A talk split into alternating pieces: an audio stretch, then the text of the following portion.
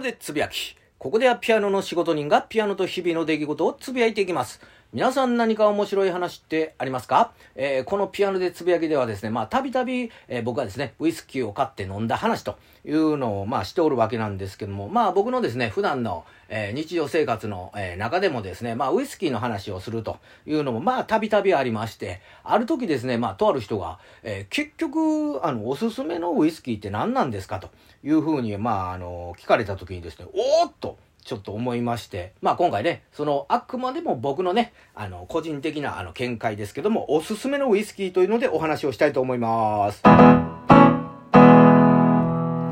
先ほど、おーっと言ったのは、まあ特に意味がなく、まあなんとかこれで乗り切れるかなと思って言っただけなんですけども、まああの、僕ですね、ウイスキーの入りというのがね、アメリカのウイスキー、バーボンでして、まあ、あの、ところがですね、あの、ウイスキー検定、ウイスキーのね、うんちきを検定するというのをね、まあちょっと受けようと思った時にですね、まあその、あの、出題というのがですね、まあ4割から5割、まあ半分ぐらいがですね、まあスコットランドのウイスキー、スコッチのね、あの、問題ということで、まあこのですね、スコッチのですね、ウイスキーの名称というのがですね、僕のあの耳馴染みのない言葉が多かったもので、まあそれやったらもう実際それらのウイスキー買って飲んで覚えていったろというのでですね、まあこのピアノでつぶやきでもですね、あのスコッチをね、中心にまあ飲んだね、話の紹介をさせてもらってるわけなんですので、まあ今回ね、おすすめのスコッチということで、えー、それは何かと言いますと、バ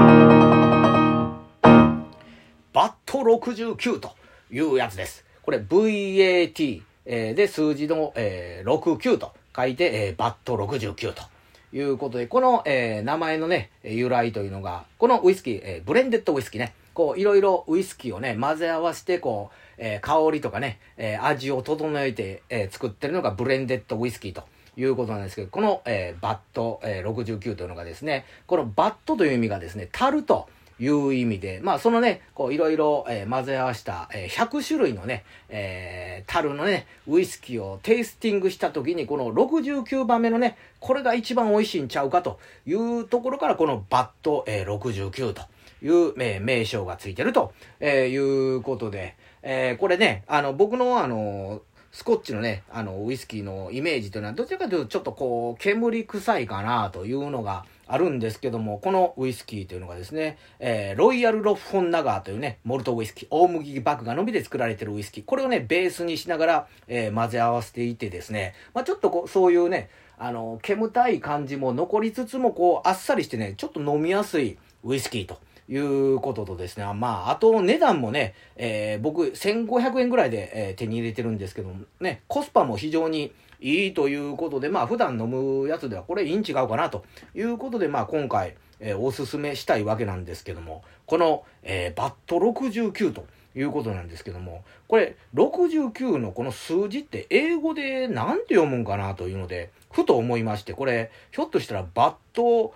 69って言うんかなか。それか、バット69っていうのが、えー、69番目の樽からついてるから、バット 69th っていうのかなと、いろいろちょっと、えー、思ってですね、まあ調べてみますと、バット、えー、ね、読み方っていうのを調べると、えーえー、このバット69は、えー、バットをね、えー、カタカナでバットって書いて数字で69と読みますってい。や、むしろその69をなんて読むかが知りたいんやとか思いながらですね、まあいろいろ調べてみまして、たどり着いたのがですね、えー、バンド・オブ・ブラザーズというね、まあちょっと、